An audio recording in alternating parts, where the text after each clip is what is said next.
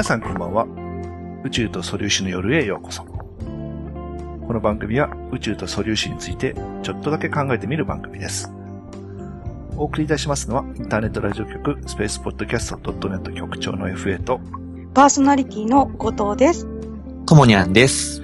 ろしくお願いします。よろしくお願いします。お願いします。はい、今回は3人でお送りいたします。えっ、と、ちょっと素粒子の夜もあの、また、半年、またっていうかね、2回目、はい半年、半年以上ですね、2月に配信してますからね。もう、そうですね。もうなんだかんだで9月になってしまいましたので、うん。えー、ずいぶん休んじゃったんですけど。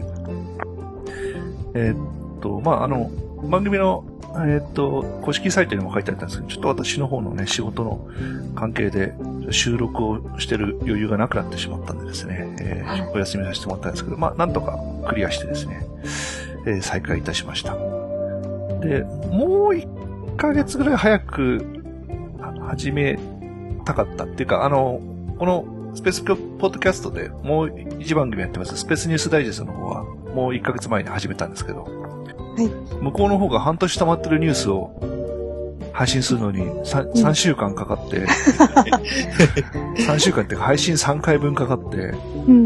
で、でその後、先週にですね、だから、先週っていうか、えっ、と、9月の来週にはこの再開をまた配信したいなと思ったんですけど、ちょっと私があの、帯状疱疹になってしまってですね、1週間、えーダウンしてしまったので、えーちょっとずれ込んでしまってですね。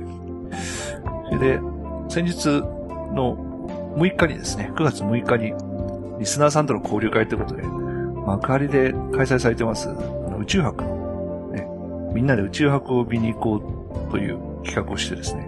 はい。で、本当は再開した配信の中でそれの告知をしたかったんですけど、配信ができなかったんでですね、えー、告知だけ2分ぐらいのショートのやつを上げてしまったんで、おうん、再開されたと思ったら内容が告知だったんで、がっかりされた方も多々いらっしゃると思うんですけど、局長としてそれはお詫びいたします。ちょっと予定が1週間ずれてしまいましたんで。えー、まあ、とりあえず今回はですね、えっ、と、交流会の方は、リスナーさん8人がね、いらっしゃいまして、う結構、楽しんでもらえたのかな。う。うんん、面白かったですね楽しか。ったですか？はい。うん。やっぱ混んでましたね。結構ね、人混んで、あの中でね、うん。説明して、可能な限り説明してきましたけど、はい。楽しんでいただければ。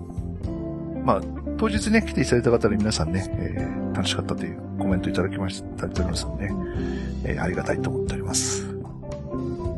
えーっと、参加された方からですね、メッセージをいただいております。えっと、お名前はナナさんですね。えー今日は大変楽しいひとときをありがとうございました。FA さんをはじめ、後藤さん、ともにゃんさん、エイトさん、予想外の吉安さんまでお会いできて、充実の一日でしたっていうことでメッセージをいただきました。ありがとうございました。ありがとうございました。ありがとうございました。ああまあ、吉田さん来てくれたんでね、えーうんまあもちろん参加者として、リスナーとして 参加してくれたんですけどね。はい。結構吉田さんにいろいろ助かり、助けてもらいました。現場で手伝ってもらってですね。吉安さんがちょこっと、あのー宇宙博の様子を配信しておられましたね。そうですね、えーうんツイツイキャスではい。流してましたね。はい。えーっと、それからですね、もう一通メッセージが来ております。大竹、大竹信夫さんですかね。えーっと、こんにちは、えー最近この番組をポッドキャストで見つけました。大変面白く聞かせていただいております。構成内核融合の話は2年くらい前に本で読んだ記憶がありますが、難しくてほとんど覚えていませんでした。えー番組でわかりやすく解説していただいたので、少しは理解できたような気がします。はいえージョニー・ミッチェルのウッドストックという曲の歌詞の中に We are Stardust, We are the Golden という一節がありますが、まさに我らは星屑なのですね。配信中断のよ中のようですが、できる時で結構ですから再開してください。楽しみにしております。ということでメッセージいただいております。ありがとうございました。ありがとうございましたあ。りがとうございました。えーようやく配信がうん できましたですね。えーね、前回の構成内核融合の話を、うん。えー面白いということでありがとうございます。このか、この時はですね、確かにアクセス数もすごい多くてですね、7万アクセスぐらいあったんですよね。まあ、あイコール7万人がダウンロードしたってわけじゃないんですけど、まあ、アクセス数とダウンロード数って一致しないんですけど、うん、あのやっぱね、かなり人気のある回になりましたね。はい。うん。はい、ということで、え、まあ、なんとか再開できましたんで、えーまた引き続きお聞きいただいてお楽しみいただければいいかなと思います。まあ、これからもよろしくお願いしまよろしす。くお願いします。ありがとうございました。はい。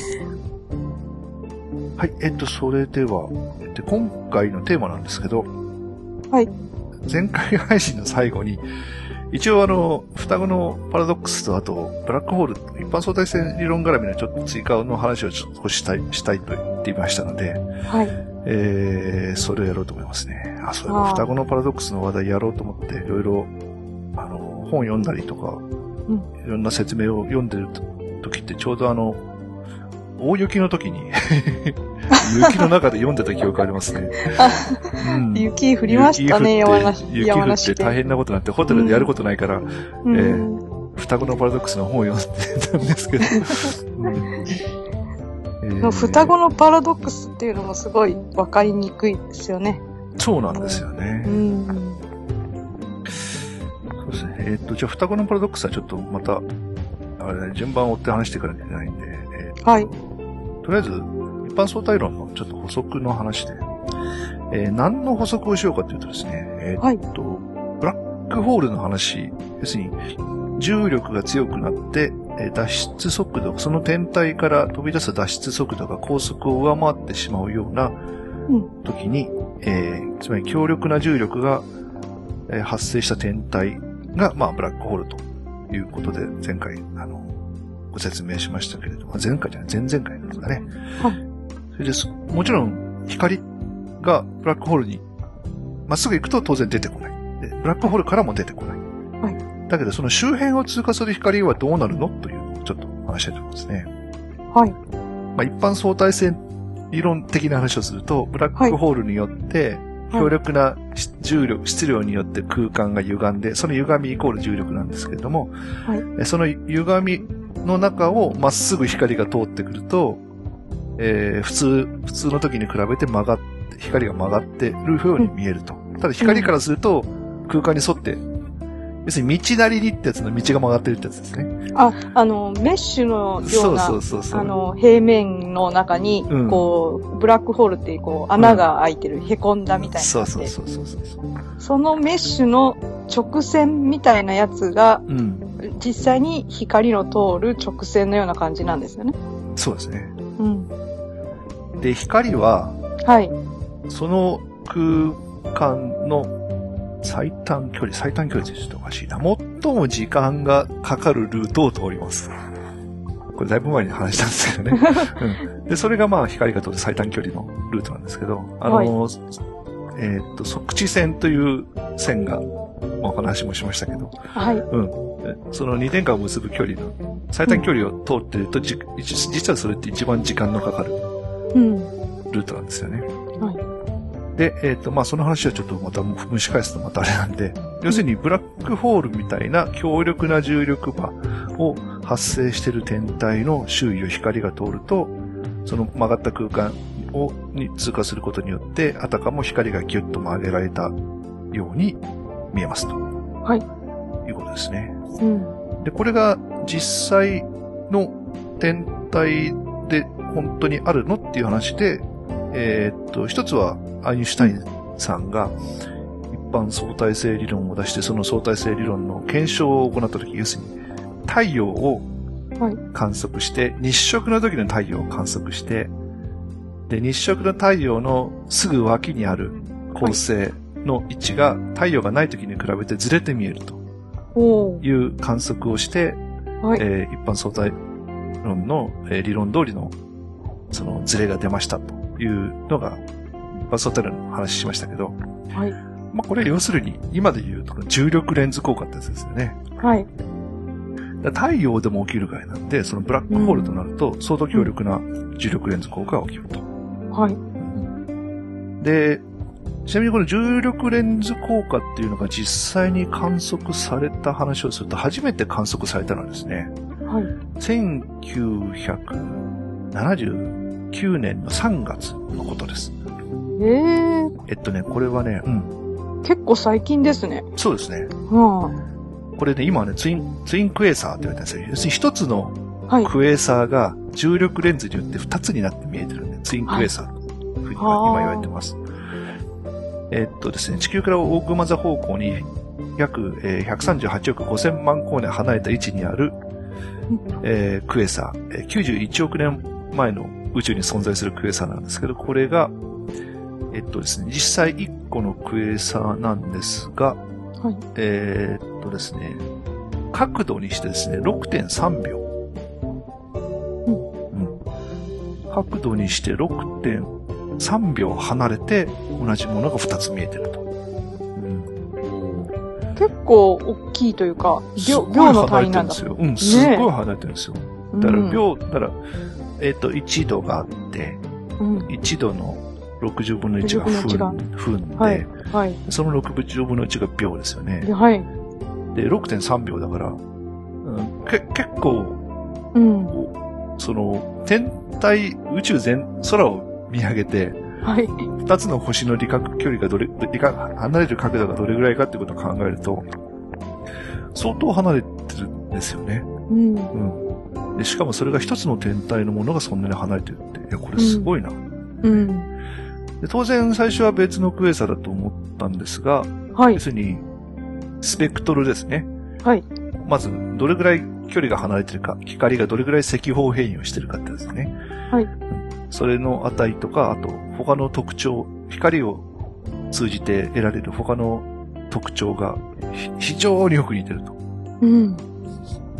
いうことで、えー、これは一般相対論でいう重力レンズ効果で起きたんじゃないかということに旗と気がついて、はい。えー、8、その重力レンズ圏を調べましたところ、8ヶ月後に重力圏となる銀河、えー、YGKOW の G1 って番号がついてるんですけど、まあ、それを実際は発見したということですね。え、ちょ、ちょっと疑問があるんですけど。はいはい。はい。えっとですね、その、銀河にしろ、ブラックホールにしろ、まあ、球のようになってるじゃないですか。はいはいはい。うんそれが、どうしてその、球の、うん。球のようなものの後ろにあるものが、うん。ちょうど左右に二つというか、なんというか、うんうんうんうん。上とかし、上とか下とか他の方向に行った光もこう、回り込んできてもいいのになと。そうですね。あそれはあると思いますよ。だからアインシュタインクロスっていう十字型のやつもありますよね。ああ、真ん中に重力源があって、同じものがこう上下左右に4つ見えてるとかいうのもある。確かアインシュうんアインシュタインクロスだったかな。うんと、アインシュタインクロスというのがあって、これは完全にあの十字型に見えます。クエサうー QSO2237 プラス030と銀河 Y88G の組み合わせで、はい。中心の銀河によって後ろのクエサーが4つになってます。まあ、こういうものがこう実際にあるんですけどね。まあうん。まあでもあのー銀河なんで、はい。あの、形は、まあ平ら、平らなのか、いろんな形が、まあちょっとわかんないですけど、い、ろんな形があるんで、はい。あのー要するに、縦方向、要するに銀河、銀河がどんな形でその前にいるかで、はい。多分横から回ってくるのと縦から回ってくるのの、その焦点の位置が変わってくると思うんですよ。あー集まりやすい方そうそうそう向があるんだ。うんそあの、重力、その物質の分布で。ーはい。だ例えば渦巻き銀河みたいなものが真ん中にあったら、はい。その縦の厚みっていうの薄いじゃないですか。はい。はい。で横はりり銀河系とかアンドロメダみたいな大きいじゃないですか。多分なんかはい横方向に来るやつは質量が大きいから、そこ、そっち方向重力強いんですよ。はい。はいで、。縦方向は薄いから、うん。そういう多分ね、その辺のね、差がね、ああ。あのー多少影影響があって、焦点の位置が、そのルートによって焦点位置が多分あ変わると思うんですよ。ああ、なるほど。うん。うん。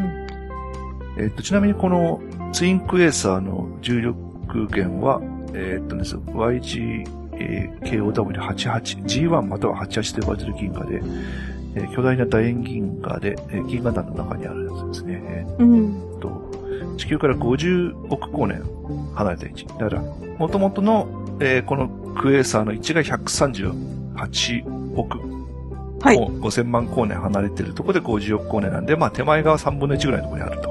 はい。いうわけですね。うん。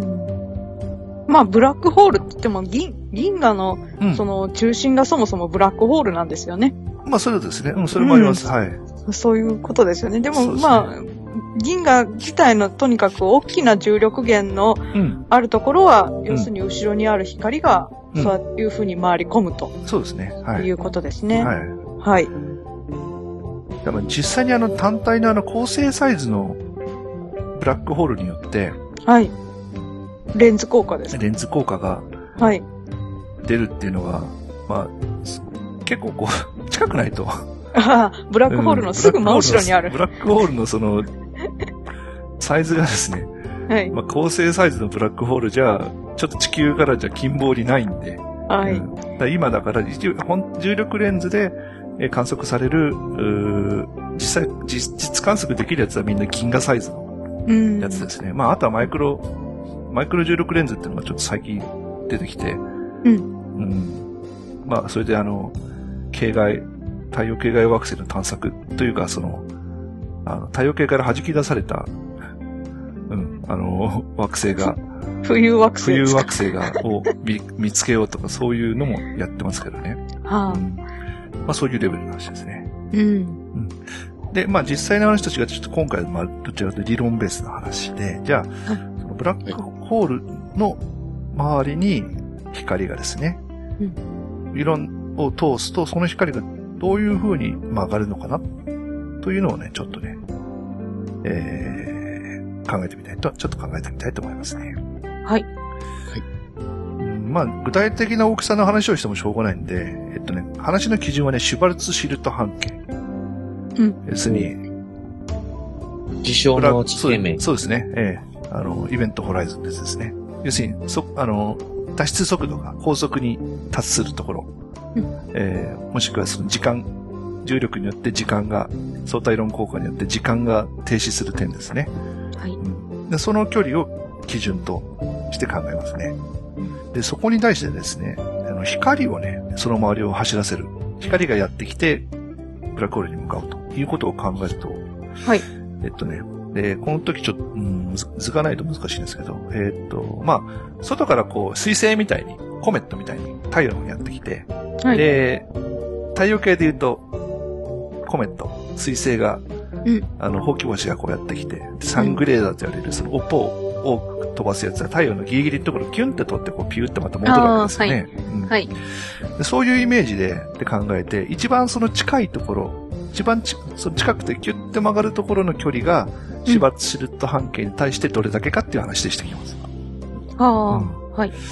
で、まあ、計算結果を先にこう話すとですね、シュバッツシルット半径の1.75倍のところを通るようにう光を走らせると、光はくるっと回って平行に戻ります。もっと、くるっと待ってうん。平行に。ブラックホールに対して、例えばまあセンターから1.75倍のところを狙ってピューッと入ってくると、はい。ブラックホールの周りをヒュッと戻って、今度はブラックホールの反対側から、えっと、入射してきてると同じ角度で平行にピュッと戻ってる。あぐるっと回って。あ、ああ、そうかそうか。うん考えてみたら、あの、太陽系のそのほうき星っていうのは、放物線でき来てますけど、うん。光は直線で進んできてるんですよね。そういえば。そうああ、それがくるっと回るか。そうそうそう。で、はい。で、あの、普通のね、コメ、水星だとか惑星の動きと、はい。光の場合違うのは、はい。えー普通の、その、惑星とかの軌道っていうのは、速度が変化するんですけど、光は常に秒速30万キロなんで、はい。どこ通ろうが速度変わらないんですよ。はい。コメットとか水星とかみたいな太陽に近づけてくるとギューって加速して、はい。その太陽の際を通るときが一番速くて、そこからまたこう減速してこう最後から離れていくんですけど、はい光の場合は常に同じ速度、秒速30万キロでこう動くわけなんですよね。うんうん。で、そこから、あのーちょっと少なくしてですね、今度はですね、えーとうん一番近いところがシュバルツシルト半径の1.65倍のところを通ると、はいもうちょっとこう、あのー重力で回されちゃうわけですよ。はい。1.75倍の時は平行だったの。それより近くなると今度はどうなるかっていうと、はい。えー、くるっと回って、元い、元来たコースにクロクロスして元にクロスして、はい。戻るんですよね。はい。で、そうすると、どうなるかというと、シュバルツシルト半径の1.5倍の距離に突っ込むと、そのままくるくるくるくると深淵を描いて永久に光が回り続けるんですよ。へえ。うん、1.5倍のところでもう光が。そう、光が、へー光が周回軌道に入るんですよ。うーん。へえ。うん。こういう話ってあまりないでしょ。ないですね。そうですね。うん。で、そ、その1.5倍のところ、うん、もし光子がこう通るたんびにぐるくる回ってたら、そこだけえらく光子が溜まるような気がするんですけど、そう、そういうことはないわけです。まあ、たまたまそこに入ってこないとあれだけどね、でも、なあうん。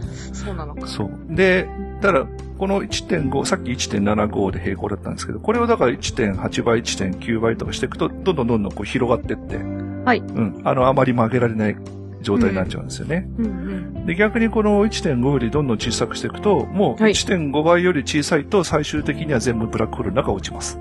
あだからシュバルツシルト半径に行くとダメなんじゃなくて、あ。はい。その、いわゆる本当に周回軌道とかいうことを考えると、1.5倍より内側に切り込んでいくと、うん。もう出てこれね。ああ。うん。1.5倍のところでその釣り合ってくるくる回る。うーん。なんか SF とかではもうちょっとギリギリの辺まで行ってたような気がしますけどね。そう。でも実際のこう、その限界っていうのは、だからシュバルツスルート半径の1.5倍のところあたりそう。ということなんですねそ。こが、まあ、あの、うん高高速で飛んでる場合ね。あ、はいだか。ら高速の99.999%ぐらいのうん。速度で飛んでる亜高速宇宙船だと多分、はい1.5じゃなくてもっと高い1.6とかそういうところがその周回になって、ああ、うもう出られないん、と。出られない。う。うんん。それより短くなると、あの、シュバート半径の中に入らなくても、まあ、最終的にはこうぐるぐる回りながらブラックホールに落っこっていくと。うん。っていうか、あの、シシュバルツシル地上の地平線に向かって落っこっていくはい。ということになるんですよ。うーん。このシュバルツシルト半径の1.5倍っていうのが実はその光の動きとして実は極めて重要な数値。うん。で、それがこう何につながってきますかっていう話をすると、はい。何の話をしたいかっていうとですね、はい。あの、要するにブラックホールに近づいていくと、ブラックホールとその宇宙はどう見えますかって話なんですよ。はえっ、と、特殊相対性理論の時に、その速度を上げていくと、その、高校差とドラップラーシフトで、あ。はい。スターボーが見えるとか、ああ、はい。後ろの、後ろの太陽が、太陽がぐーっと前まで広がって、広がっちゃう。その他の宇宙が前方10度ぐらいにまとまるっていう話しましたよね。はい。電波みたいになっちゃそうそうそうそう。はい。で、あれが、あの、この、じゃあ今日のブラックホールに近づいていく場合、えーを考えると、えーどうなりますかと。はい。うん。いう話ですね。近づいたうん。人から見るんですね。そうそうそうそう。あうんえーっとですね。どうあ。想像もつかないんですけど、もしもその周回軌道にぐるくる光が回るんであればう、ん。その周回軌道上に行ったら私の背中が見えるとかそんな感じなのかなうん。周回軌道上に行ったら軌道上に行けばそうなりますね。そうなるんですよね。でで、今回どう見えるかっていうのはちょっとその計算を単純化するために、はい。えーっと、ブラックホールに対して今度はまっすぐ直線で起こっていくと。はいいうふうに考えてます。あの、その、ちょっと、さっきの周回軌道に入るときにその1.5倍分ずれて入ってるんだけど、今回はもうど真ん中にこう、ど真ん中に。まっすぐ、はい。行きます。うん、もうはい直進していくという、はいえー前提で話をしますと、えー前方が0度。で、はいえー全く真横のところが左右のところ90度。で、真後ろが180度とはい。いう風な認識で、えーいてください。で、はいこれでブラックホールに近づいていくと、はい。えっとですね、シュバルツシルト半径の、えーまず8倍のとこに来ると、はい。どうなりますかっていうと、まあ、後ろはね、うさほど変わらないんですよ。えっとそうですね90度のところがね、ちょっと後ろに行くかな。だ真横にあるものがね、ほんのちょっと後ろにずれるんですけど、うんじゃあ前の方がどうなってくるかっていうと、はい。え前方にブラックホールがですね、えっと、おおむね10度ぐらいの角度に見えて、はい。そこからですね、うん。30度、180度、180度真後ろが見えるんですよ。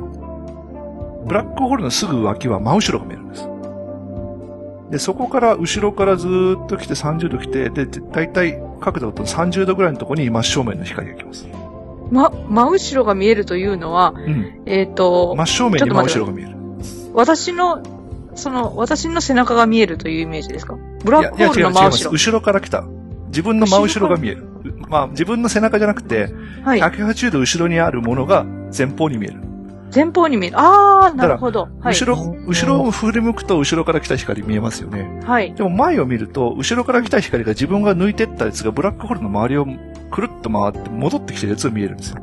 あなるほどだからい、前方にブラックホールは見えるんだけど、ブラックホールのすぐ脇には、ー、はい。真後ろから来た光が自分を抜いてブラックホールの周りを向こうをくるっと回って手前に戻ってきてるものが見えてるんで、はい。で、ブラックホールの周囲には後ろの像が見えてる。はい。まあもちろんかなり、こう、リング状にこう。う、ぐにゃぐにゃになってるんだけど、で、その周りにはい。真正面が見える。ええ真正面が？そう、真周りに？正面が、だからブラックホールがま、真ん前に、ブラック、黒いものが見えて、まあ、黒いものが。で、あその、穴が見えるその縁に、すぐ脇が180度、ではい。90度、30度っていうのが、まあ、角度で言うと約10度ぐらいの範囲に後ろがあって、はい。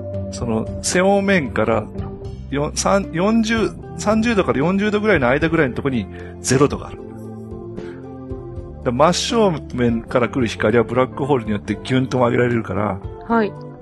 ブラックホールの向こう側から来る光、0度から来る光は、はい。ブラックホールの脇を通ってくるから、リング状に見えるんですよ。だからさっきの重力レンズ効果で、真正面、向こうの真後、ブラックホールの真後ろから来る光は、ブラックホールを避けて、その周りにあ見えてる。見えてる。ブラックホールの後ろが見えてる。そうそう、ブラックホールの後ろが見えてる。だからゼロ度、正面にブラックホールがあって、そはいのブラックホールの向こう側が見えてる。見える。なるほど。だからブラックホールの縁はブラ、縁は自分の後ろ、うん後ろから来た光がブラックホールの周りをぐるっと回ってはい。見えて、はい。その外側にブラックホールの後ろから来た光が来るんですよ。あええーじゃあ、えっ、と、後ろに、うん私の後ろに赤い星があって、うんブラックホールの後ろに青い星があるとするじゃないですか。うんうん。そうすると、ブラックホールの周りが、こう、赤い星の像が、ぐわーっとドーナツみたいに見えうんて、その外側に、うん青い星の像がドーナツみたいに見えるとそう、。そういうことですね。まあ、ただ、色は、色は変わりますけどね。変わるけどね。あの、はい。ドップラーシフトで変わるんだけど、はいはいはいまあ、そういうことですよ。そう、なるほど。あで、それが、どんどんどんどんこう、近づいていくと、ー。うん。前方のブラックホールは大きく見える。例えばブラック、シュバルツシート半径の4倍の位置まで来ると、ブラックホールのし、し、四半角度が34.3度ぐらいになって、うん。で、その周りに、えー約10度ぐらいの幅で後ろが見えてて、だいたい45度ぐらいの位置に真正面が見えてる。うーん。でも、ブラックホール自体は見えないですよね。本当に真っ黒なんですよね。そうそう光そっから来ないから。そこから来ないから真っ黒。あだ本当の自分の真正面から光が来ないから、本来うん真正面に来るはずのブラックホールの向こうにある物体が、脇に、うん脇に避け、脇に避けて避けて見えてる。ーうん。それでシュバルツシュート半径の1.5倍まで来ると、はい。もう前方から来る光はもう、そ、来なくなっちゃうから、周回軌道に入ってるから、はい。前方は全部180度全部、あ、100ブラックホール、90度全部前方ブラックホール。はい。それで、えっと、そうすると90度真横が、うん。後方60度ぐらいなのかな？で、うん。えー角度で言うと80度ぐらいのところに0度がある。だ後ろを見ると真正面から来た光が来るんです。はい、はい。はい、はい。ブラックホールのまでぐるんと回って、後ろから今度は真正面の光がブラックホールの向こう側にある。はうん。うん。だから、後ろに、後ろに正面の ものが見えて、あ。ええうん後ろに、ええ不思議ですね、本当に。でしょ？だからブラうック、ん。うん。だからブラックホールの暗黒面っていうのは、はい。シュバルツシュート半径じゃなくて、実際にはシュバルツシュート半径の1.5倍のところにある。なるほど。おーだから、シュバルツシート半径の、まあ、例えば4倍ぐらいのところにいると、えーっと、前方30度ぐらいのところからブラックホールに向かって出た光がぐるーっと回って、うん。えーだあ、左側30度ぐらいのところから出た、ブラックホールに向かって出た光が、うんブラックホールの周りをぐるっと回って、右側10度ぐらいから自分のとこ来るんですよね。はでそれはだから左右反転するわけですよ。あ。はい上下左右反転して重力レンズで。ああ、望遠鏡みたいな。そうそうそうそうそう、うんまさにレンズで。上下左右。まあ、あれと違うのは、だから、えー、0度のものは回ってくるんだけど、0度より内側に、うん。その、正面0度より右側に 左側のものが見えてくる。左側に右側のものが見えてくる。いやー。うん。で、し真正面にはその、それがぐるっと回って、真後ろから来たのが真正面にこう戻って見えてくるという、いう、ちょっとそう、なかなか言われてみてもよくわからない、うん。えー、状況が。だからあんまりだからリアルにですね、うん。えー、ブラックホールに接近する映像って、えーだ映像化されてるブラックホールって、あれじゃないですか、なんか宇宙になんか渦巻きみたいなのがこうあって、で、こう、その周りに、なんかこう、ぐるぐるぐるぐるその膠着円盤があって、ああ、はいはい。みたいなものがこう見えてるじゃないですか。それは、はいい、わゆる想像図はい。が出てるんだけど、実際に近づいていくと、はい。正面には後ろが見えたりして、はい。そんな風には見え、絶対見えない。見えない。うーん。あのブラックホールの絵っていうのは、そう。まあ、なんというか、物質の配置図みたいな感じに見える。実際に見えてる絵ではないということです見えてる絵ではないと。まあ、すごい遠くから見ればそう見えるんですよ。まあ、うんなるほど。うん。うん。構成サイズだからね。うん。えー、それですね、実は今の説明にね、まあ、簡略化するためにね、ちょっとひ一手間抜いてあるんですよ。えうん何かというとですね、今の、ー、はい。えー、芝ツイート半径の8倍だとこう見えるはず。6倍だとこう見えるはず。4倍だとこう見えるはず。1.5倍だとこう見えるはずってお話ししましたけど、はい。えーその今の角度の前提は、その場所にブラックホールに対して静止してる場合なんですよ。そうでしょうね。うんなんとなく思ってました。時間がどうなるんだろ。そううそう、実際には、はい。その、重力で加速されて亜高速で接近してるわけなんですよ。はい。でそうすると、これに対して今度は高校差現象が出てくるわけですよ。はい宇宙船の周りで、宇宙船でブラックホールの周りで、うん宇宙船を静止するのは不可能なんで、要するに重力場によって光の歪曲になってこう大きく、大きく見えるって、後ろのものがこう見えたりとか、周りのものが見えたりする効果があるわけですよ。でも今度は宇宙船が亜高速に近づいてくるんで、亜高速になると特殊相対性理論とかの話したように光は前に集まってくるんですよね。それと相殺効果になるんですよ。うん。うん。でそうするとね、どうなるかというと、はい。ブラックホールのですね、えっと、シュバルツシート半径の、えーまあ、5倍ぐらいからスタートすると、えっとね、はい。はい。最初は高校差現象によって宇宙が前に縮む方の効果が高いんで、ブラックホールに近づいていくと、ブラックホールがどんどん小さく見えるんですよ。ほうほう。それで、うんえっと、5倍のところから行くと、えー、だいたい4.5倍ぐらいのところが一番小さくなって、そこからはでかくなってくるんですよね。うん。ブラックホールに、ブラックホールに近づいてるのにブラックホールがある小さ時点のくなってくる。ところで、その、うん有力レンズ効果の方が大きくなって、今度は大きく、大きく見えるようになると。はい。うん大きくなる。おだから、出発点、どこからスタートするかですけど、だからシュバルツシュット半径の例えば、うん。4倍のところからスタートすると3.5倍のところに近づいた時が最小なんですよね。うん。で、うん1.5倍のところより、内側からスタートすると、もうあの、うん。というですね、えーわけのわからない現象がですね、起こるんです。ブラックホールに突っ込むときに意識があったらおかしくなりそうですね、そう頭 が。うん。な、うん何がっていうか、が。平行感覚というか、なんというか。自分の感覚は、まあ感覚自体おかしいですけど、ブラックホールの周りじゃ、なんか、常識的な、こう、動いてる時に感じる視界の動きっていうのとはもう桁外れな感じですね。光が、そうやって歪んだりとかってすうんすごい世界なんだなっていうのそうは。なんですよ。うんだから、大きくなったり小さくなったり、あ小さくなって大きくなって、で、なおかつ真後ろが正面に見えてて、ブラックホールの自分を追い越していった光が、ブラックホールの向こうを回って前から見える。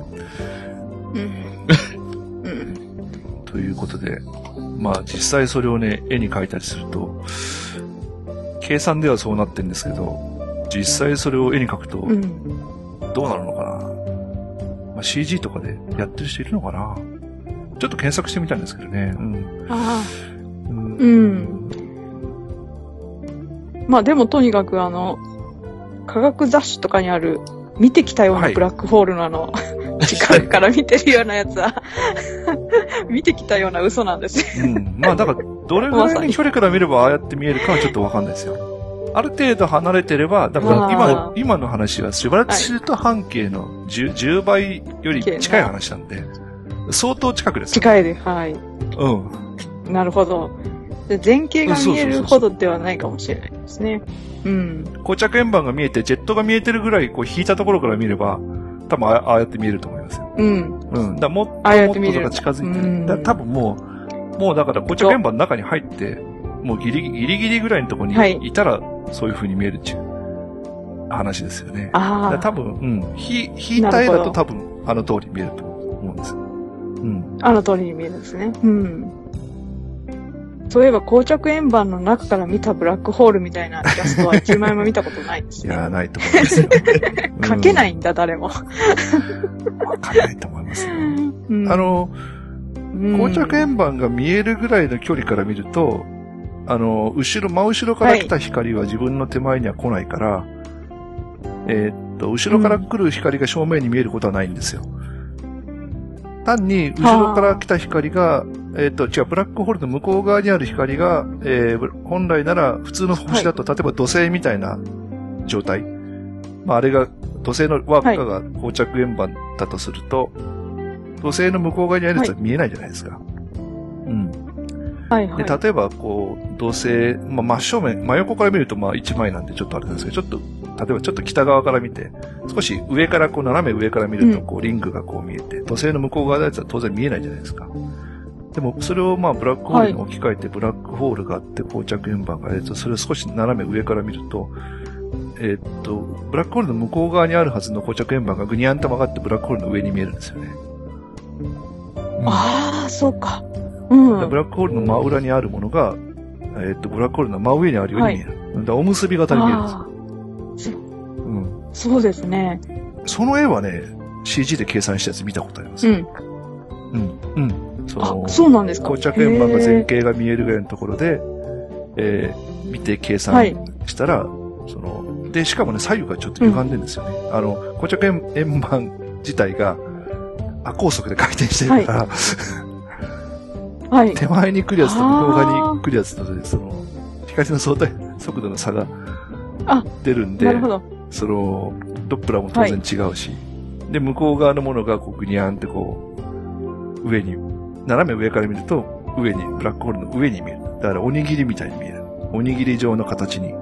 うんはい。うんという現象が、えー、ありますね。うん。うん。まあ、その実、ね、今みたいにその実際のその天体としてのブラックホール近づ、見たらどうなのって話はちょちょっとまたね別の話なんで。うん、今の話はもう、はい。純粋にその理論、膠着円盤も何もない。ただ単にそのブラックホールだけがポツンと、え存在はいしているものに近づいていった場合、はい。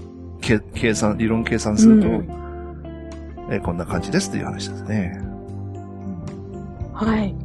うん。えーととりあえずね、ブラックホールの話はこれぐらいなんですけど、今回ですね、ちょっと追加の話ですね。はい。はい。はい。えーどうですか？どうですかっていうか。え後ろのものが、後ろ、うん、後ろのものが前に見えるとか、うん。わからないですね、やっぱりね。なんかこう、その、そもそも合わせ鏡の中に立っただけでも、すごい感覚ふわーってなるのに、そうですね。そんなところに、うん、そんな視界を見せられたら、多分、本当気分が悪くなるような気がしますけどね。撫でるまでちょっとそう、ですね。ただ、吐きそうですね、やっぱね、あ、書きそうですよ、あのーきっと。うん可視光もブラックホールの周りをくるっと回ってくるとエネルギー使い果たすんで、多分もう電波ぐらいまではい。波長が伸ばされてると思いますよ。あうん、だから、その、後ろから来た光子が正面に見えるんだけど、多分、見、目には可視光じゃないんで、肉眼では見えないです。うん。あ、見えない。あうん、ちょっとこの辺、私今、す言いましたけどね、これは本当に正確かどうかはちょっあ。とうん。計算、計算弾いてないんで、うん。ただ、うん、はい。ぐるっと回ってきたものが、だから、その、いわゆる重力レンズ効果で見えてるものっていうのは、そんなにこう、重力場のきついところをギュンギュン回ってきたわけじゃないから、さほど変わってないんですけどね、実際ちょっと今手元の資料も、そこまでは計算してないんで、まあそういうルートで光が来るというだけの話なんですね。実際、どその重力によるドップラー効果がどれぐらいえー出るかはちょっとなんともえーそこまでは、私もわからないですね。まあ多分、ただ何らかの変化はするはずですね。ブラックホールって、あの、ブラックホールの質量って、増える一方なんですかね、うーん減ることはないんですかねえーね、構成サイズのブラッうん。クホール、要するにブラックホールの蒸発問題になるんですけど、あブラック蒸ホールは。えーうん。素粒子サイズのブラックホールっていうのはあっという間に蒸発するんですよね。うん。ああ、はいはい。えー量子論的効果で。うん。あのーうんブラックホールからも、えエネルギーは漏れます。で、えー最終的にはブラックホールも蒸発すると言われてるんですけど、その銀河中心ブラックホールとか、その恒星が超新星爆発をした後はいのブラックホールが、うん。えーはいまあ、要するに、まず周りにある吸い寄せるものをどんどんどんどん吸い寄せてって、あるところまで大きくなると思うんです,、けど、そこから、そこまでは多分どんどん増える一方なんですよね。で、まあ、はい。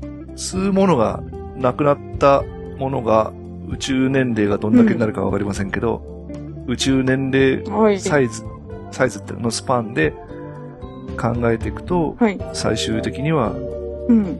ブラックホールも全て蒸発してなくなるという人もいますね。ああ。いや、だいや、ちょっと思ったのがですね、そのブラックホールが、あの、もし小さくなることがあったら、シュワルツ半径も、シュワルツ半径も小さくなるじゃないですか。であるところまでね、ひぐるぐる回ってた光が、そのずっと同じところを回っている間にブラックホールがちっちゃくなったら、その昔の光が出てくるのかなってちょっと思っただけなんです。いや、もうすごい理論的な、理論的っていうか数学的な、ありえないような話なんだけど、うん、ある、あるかもしれませんね。うん。知らないですね。ねで、計算上はそういうことになってもおかしくはないもんなのかなと思ったりしたんで計すけどね。算上はおかしくないんじゃないですか？うん。うん。でもまあ、通常、通常は宇宙に、いくら宇宙といえども真空、完全な真空じゃないから、つ通常はふ膠着円盤が、ブラックホールは膠着円盤を持ってガスがつ降り積もりますから小さくなるってことはないでしょうね。うん。一般的にはそうでしょうね。てか、うん我々の現在の宇宙のね、レベルではね。うん。うん。はい。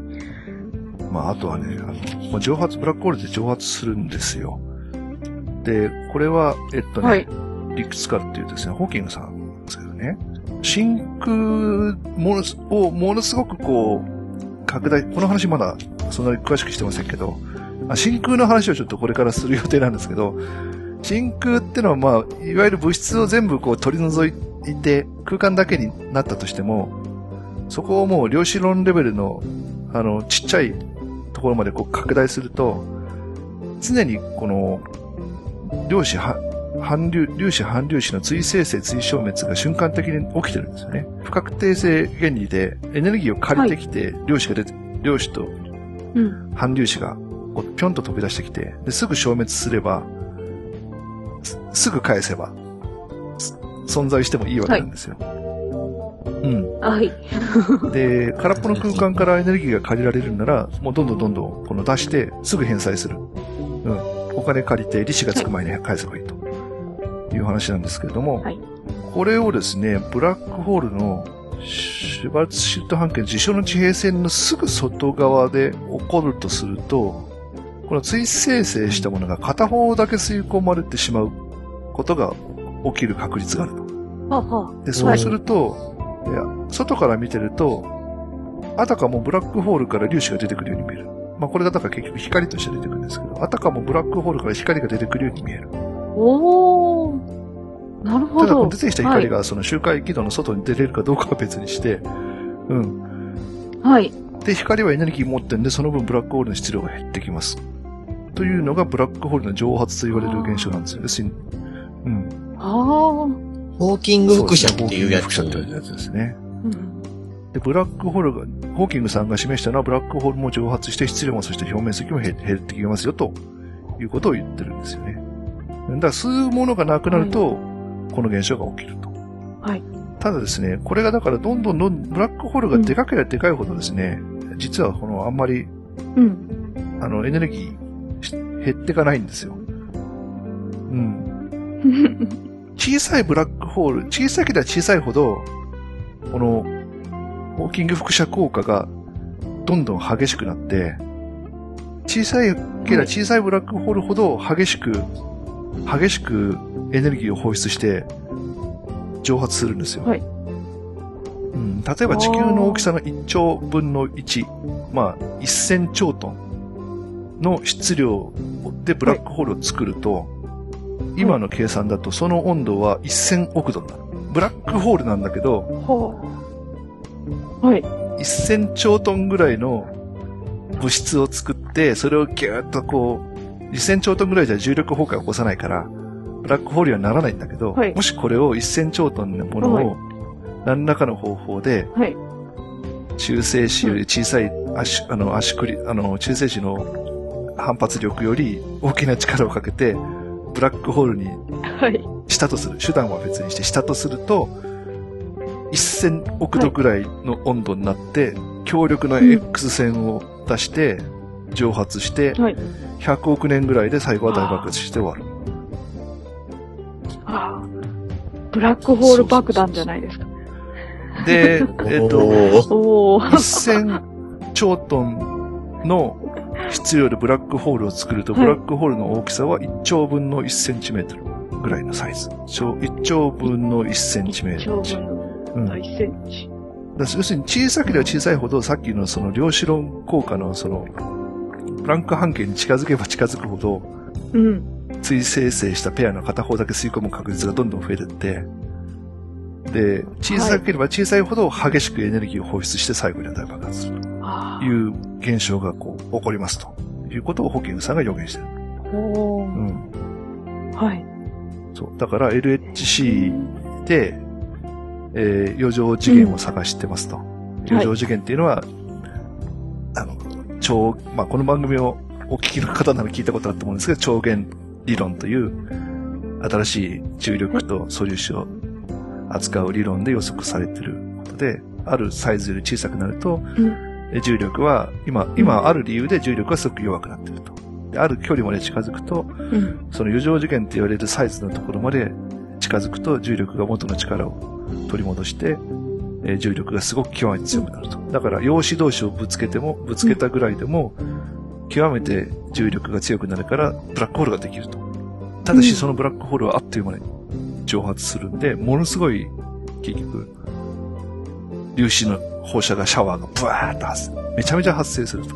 だ LHC の、あの、あ観測装置、あの、アトラスとかが、それを、めちゃめちゃな放射を観測するはずだという、その、一応理論予測の、あ。はいこ。ういう観測が出るはずだ、みたいな予測図があるんですけど、らブラックホールができたら、ものすごい、もう粒子の嵐みたいなのがこう出るはずだと。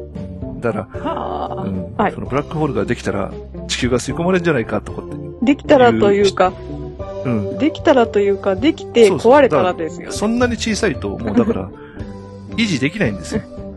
うん。はい、はい。だから、そのセルンが作った、作られた時に、あのセルンが作った、セルン LH ができた時にブラックホールができて大変なことになるんじゃないかって言ってるんですけど、まあ、実際にはあ LH で作れるような極小のブラックホールっていうのは、うん。その、えーブラックホールであることを維持できないんですよね。蒸発しちゃう。もちろん、うん。小さいから、その、上次元のサイズまで近づいた、近づいたおかげでブラックホールになってるんで、他他の物質なんてう絶対吸い込めないんですよ。他の物質とは、うん。は4次元の外の距離だから、そこは通常のもう通常の重力のうん。レベルに戻ってから、まあ陽子2個が最大、うん。最大陽子2個のものがが全部ブラックホールになったとしても、陽子2個分の重力しかない、かからないわけですよ。だから周りの物質は絶対吸い込むことができない。ですけど、はい。うんまあ、うんそういう話ですね。だからブラックホールっていうのはだからうん蒸発しますと。うんで、またはい。小さいやつはそれ、そのぐらいですね。で、例えば太陽質量と同じ質量のブラックホールができた場合は、温度は、えー2500万分の1度。んで、えーうん蒸発して超高温になるには10の65乗年、10の65乗年かかる。うん。だから、はあまあ、と銀河中心ブラックホールとかが、だもし最終的に蒸発が進むとすると、もうう宇宙年齢っていうのはもうとん,、とんでもない、太陽サイズあの、ー太陽質量サイズでも、こレール、うん。構成質量サイズのブラックホールでも10の、10が65個並ぶ年数かかるんで、うん。うんまあ、一般的には、ブラックホールがなくなることはないと。うん。うん。ないと。億億年とかいうレベルじゃないです65個ですから、超、レベルでとかはない。超とかいうレベルじゃない。ないね。うんああ。ただまあね、宇宙がどうなるかわからないんで、その、いろんな説がね、うんまだあって確定してないし、あの、まだね、ダークエネルギーがどうなるかが確定してないから、宇宙は永遠に広がり続けて、永遠にずっとこの後広がってくる。であれば、10の65兆年後、宇宙がまだ存在、すんものすごく広く広がった、莫大な空間になった、多分その頃になると、自分がもうブラックホールだらけになって、ブラックホールだらけなんだけど、うんもう多分、自分の目、周りには何もないですよね。うん、もちろん、その、うん宇宙の地平線、光でが見える範囲には多分もう何もないですよね。うん、自分以外。その、どんどん宇宙が広くなっていったらね。はい。うんその、びただ昔のその、加速膨張じゃなくて、この加速収縮に転じた場合ね。うん。まあ、それは話は別ですけどね。うん。うん。そうそう集まってきますもんね、就職に転じたら。まあ、あとは、あの、広がる方も最悪のシナリオがビビッグリップってやつですね。うん。あのーはい要するに宇宙を広げてるそのダークエネルギーが、え重力エネルギーを上,、はい上回った場合、えーほはい星が分解されるわけですよ。宇宙お、空間が広がるエネルギーがはい。重力を上回ると、物体が重力で集まってることができなくなるんですよね。あで、それがどんどんどんどんダークエネルギーが近づいていくと、もう電磁気力とかをはいぶっちぎると、うんもう原子ができなくなっちゃうし、えー強い力が強くなると、もうクオークレベルまでバラバラになると。宇宙が引き裂かれる。えびっくり。うんまあだからどこまでそのーはあダークエネルギーが強くなるかにもよるんですけど、うん。だから、うん。ダークエネルギーが今後どうなるかっていうのが、まだ何も分かってないんで、うん。どんどんどんどんダークエネルギーがでかくなったら、というその極端な話をすると、こういうビッグリップと言われる、うんその、空間の膨張によって物質が全て引き裂かれるような宇宙の最後。うんまあそういう時間のレベルですよ。10の65兆年っていうと。うん。はい。うん。そうですね。ええそんな感じで ございますけど、はい。うーん。気が遠くなるような話ですよね。ですね。まあ、うんあとはその、タイムマシンとして使うとかね、そのブラックホールの周回軌道に入って、あの、ぐるぐるいると時間の流れが遅いから、未来に行けるとかね。うん。あとは、あの、ちっちゃいブラックホールを通り抜けると、こう、D メールがそうですね送ったりするんですよ。おお電子レン、電子レンジとかが必要になってくるんですね。そうですね。逆回転させて。うんはいはい、そんなところですね。うん。